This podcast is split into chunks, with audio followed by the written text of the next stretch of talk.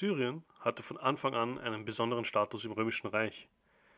Die Syrer hatten bereits Erfahrung mit den Römern gemacht, aufgrund ihrer Handelsbeziehungen zu ihnen unter der seleukidischen Herrschaft. Auch gab es einen Teil der Hellenisierung in Syrien. Große Städte wie zum Beispiel Antiochia wurden nach hellenischem Beispiel gebaut. Die örtlichen Strukturen wurden eigentlich von den Römern übernommen und kaum etwas wurde daran geändert, auch später nicht wirklich. Die Republik hatte sich eigentlich nicht viel von diesem Gebiet erwartet, außer dass es vielleicht eine Art Pufferzone zwischen Rom und Parthien sein würde.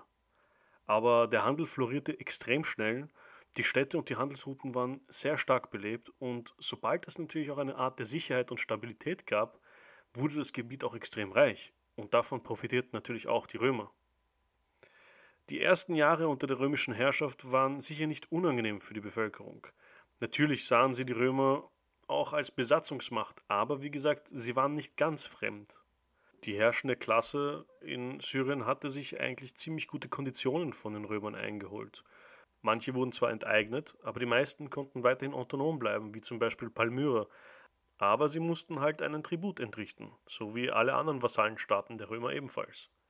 Viele Historiker behaupten aber auch, dass in Syrien die römische Kultur eigentlich nur so stark vertreten wurde aufgrund ihrer militärischen Präsenz. Syrien wurde nicht wirklich von der römischen sagen wir, Bürokratie beeinflusst, sondern, da es an der Grenze zu Parthien war, eben durch die Soldaten. Und Soldaten brachten Handel mit sich, denn die Soldaten wollten einkaufen, sie wollten natürlich ihre eroberten Schätze ausgeben für Sachen des alltäglichen Lebens und auch natürlich Luxus. Die ersten Jahre war es eigentlich ziemlich friedlich in dem syrischen Gebiet. Aber zehn Jahre später, so circa im Jahre 55 vor Christus, bereitete sich die Römische Republik auf eine Invasion vor. Marcus Crassus, der angeblich reichste Mann Roms zur damaligen Zeit und der amtierende Statthalter Syriens, wollte unbedingt einen Krieg mit den Parthern erzwingen, da er sich durch die Eroberung neuer Gebiete natürlich bereichern wollte. Nebenbei wollte er natürlich auch seinen Rivalen beeindrucken und zeigen, dass er ihm im Nichts nahestand. Sein Rivale war niemand anderer als Julius Caesar. Crassus war nämlich einer der Verbündeten von Julius Caesar und Pompeius. Sie gelten als das erste Triumvirat in der Geschichte Roms. Julius befand sich zu dieser Zeit in Gallien und eroberte bzw. er massakrierte die dortige Bevölkerung. Pompeius war weiterhin in Rom und versuchte seine Verbündeten auf politischer Ebene hinterrücks auszuspielen. Diese drei Leute hatten eine sehr interessante Dynamik. Sie waren verbündet aufgrund von Nutzen. Sie mochten sich nicht und sie versuchten sich ständig eigentlich auszutricksen und den anderen zu übertrumpfen. Crassus wollte natürlich seine Macht erweitern und er nützte natürlich seine Position dafür aus. Chance als Statthalter hatte er natürlich in Syrien. Auf jeden Fall. Er verbrachte das nächste Jahr mit der Aushebung des Heeres in Italien und marschierte dann von Italien bis nach Syrien. Wir reden hier von einem sehr großen Heer. Und zwar sechs Legionen, 4000 Reiter und ca. 4000 Hilfstruppen, auch Auxiliartruppen genannt. Also insgesamt ca. 40.000 Soldaten. Mit diesen Truppen stationierte er sich in Syrien und bereitete sich auf die Invasion in Parthien vor. Ich werde hier ein besonderes Ereignis erzählen, da ich denke, dass dieses Ereignis sehr wichtig ist. Sehr wichtig erstens für das römische Reich, in dem Sinne für die römische Republik und auch für das parthische Reich. Ich möchte euch damit zeigen, wie wichtig eigentlich gewisse Ereignisse in der Geschichte sind und wie wichtig gewisse Teile und Gebiete auf der Welt für bestimmte Reiche zu bestimmten Momenten waren. Darunter, wie in diesem Beispiel, Syrien. Crassus entschied sich für einen ziemlich direkten Weg. Er marschierte von Syrien direkt über den Euphrat in Mesopotamien ein. Der König der Parther, Orodes II., konnte eigentlich keinen Widerstand leisten. Die Römer eroberten die nächsten drei Städte in einem Feldzug und zerstörten eine ganze Stadt, die Widerstand geleistet hatte. Nach diesem kurzen, erfolgreichen Feldzug zog sich Crassus mit seinen Truppen wieder nach Syrien zurück. Natürlich hinterließ er eine Garnison in den drei Städten, die er erobert hatte. Die Kampagne von 45 war somit ein vollkommener Sieg für die Römer und Crassus fühlte sich bestätigt. Er hat bewiesen, dass er nicht schlechter und sogar besser als Caesar teilweise war. Er wusste aber, dass er weiterhin vorsichtig sein musste. Seine Armee hatte im Vergleich zu den Parthern sehr wenig Reiterei, und er erwartete eigentlich Verstärkung aus dem armenischen Königreich. Aber vergeblich. Der armenische König wurde nämlich währenddessen vom parthischen König besiegt und getötet, als dieser erfuhr, dass die Armenier Verstärkung an die Römer schicken wollte. Crassus aber erhielt eine andere Verstärkung, und zwar 1000 Reiter aus Gallien, geschickt von Caesar und angeführt von seinem Sohn, also dem Sohn von Crassus. 53 v. Chr. schickte der parthische König Arodes II. angeblich einen Botschafter zu Crassus. Das, was ich jetzt erzählen werde, wurde von Plutarch übermittelt. Angeblich proklamierte der Botschafter feierlich, dass Orodes, König der Parther, dem Krösus erlauben würde, friedlich das Reich wieder zu verlassen, ohne seine Truppen verlieren zu müssen. Crassus antwortete natürlich, dass er dem König die Antwort persönlich in Seleukia überreichen würde. Daraufhin streckte der Botschafter seine Handfläche aus und sagte: Bevor du Seleukia siehst, wächst auf meiner Handfläche Haare. Kurz nach diesem Treffen marschierten die römischen Truppen wieder über den Euphrat bis zum nächsten Fluss, dem Fluss Belich, und dort kam es auch zum ersten Kontakt zwischen den zwei Vorhuten der beiden Armeen. Am Nachmittag trafen sie dann aufeinander bei der Ebene nah von Karia aufeinander. Das befindet sich im heutigen Irak nebenbei. Die sieben Legionen plus die Reiterei plus die Auxilier machten jetzt ca. 42.000 Mann aus, also wirklich ein riesiges Heer. Und nun traf das römische Heer auf etwas komplett Fremdes und Außergewöhnliches. Die Parther hatten gar keine Infanterie aufgeboten. Der Hauptteil der Armee bestand aus 9000 berittenen Bogenschützen und gerade mal 1000 schweren Kataphrakten. Kataphrakte sind eigentlich gepanzerte Reiter, sowas wie antike Ritter, schwer gepanzert und gerüstet und für einen Schock bzw. einen Frontalangriff ausgerichtet. Aber für die Römer sah es nach einer leichten Schlacht aus. Sie waren dem Gegner nämlich ungefähr 4 zu 1 überlegen. Aber was sie nicht wussten, war, dass der parthische Feldherr Surenas ein sehr gerissener Kerl war. Damit die Zahl seiner Truppen noch kleiner erschien, ließ er die Front etwas breiter antreten als den hinteren Teil Zusätzlich ließ er die Kataphrakte Roben anziehen, damit sie ihre Rüstungen versteckten und die Römer eigentlich nun leichte Reiter sahen.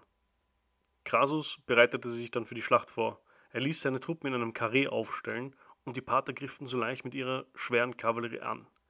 Während sie sich immer schneller auf die römischen Reihen zubewegten, rissen sie dann die Roben von sich und enthüllten eigentlich, dass sie schwere Kavallerie waren, in der Hoffnung, die Römer demoralisieren zu können. Aber die Römer waren darauf vorbereitet, beziehungsweise sie ließen sich nicht einfach so erschrecken. Sie hielten stand, aber was dann folgte, war ziemlich verwirrend für die Römer. Nach dem ersten Aufeinandertreffen der schweren Reiterei mit den römischen Truppen zogen sie sich wieder zurück. Und dann wurden die römischen Reihen unerbittlich von den Pfeilen beschossen, aus allen Richtungen. Mit ihrer berühmten Schildkrötenformation aber dachten die Römer, dass sie eigentlich ziemlich lange standhalten konnten. Aber die parthischen Pfeile und die Bögen waren besser als alles, was die Römer bisher gesehen hatten. Und sie forderten natürlich ihren Tribut. Dennoch hielten die Römer weiterhin stand. Crassus wusste, er musste eigentlich nur warten, bis die Pfeile ausgingen. Danach waren die Parther gezwungen, entweder in den Nahkampf zu gehen, wo die Römer die Oberhand hatten, oder sich zurückzuziehen. In beiden Fällen würde er dann gewinnen. Aber der Pfeilhaken hörte nicht auf. Der parthische General hatte natürlich auch von seiner Seite aus damit gerechnet, dass die Römer ausharren wollten. Also hatte er vorgesorgt. Ganze tausend Kamele waren mit riesigen Vorräten an Pfeilen um das Schlachtfeld unterwegs und versorgten die Bogenschützen mit Munition. Publius, der Sohn von Crassus, wurde dann befohlen, einen Ausfall zu machen, um den parthischen Feldherrn niederzustrecken. Als er dann mit seiner Kavallerie losritt, zogen sich die Parther wie auf einer Flucht zurück. Er dachte natürlich, dass er die Chance nutzen wollte und folgte ihnen und geriet dann in eine Falle von den Patern. Publius wurde isoliert und von der schweren Reiterei der Pater vernichtet. Er selbst beginnt Selbstmord, um nicht in Gefangenschaft zu geraten, was eine große Schande für ihn gewesen wäre. Crassus, nichts ahnend von dem Tod seines Sohnes, wollte die Truppen doch noch aufbringen, um gegen die Pater zu marschieren. Plötzlich erschien die schwere Kavallerie der Pater.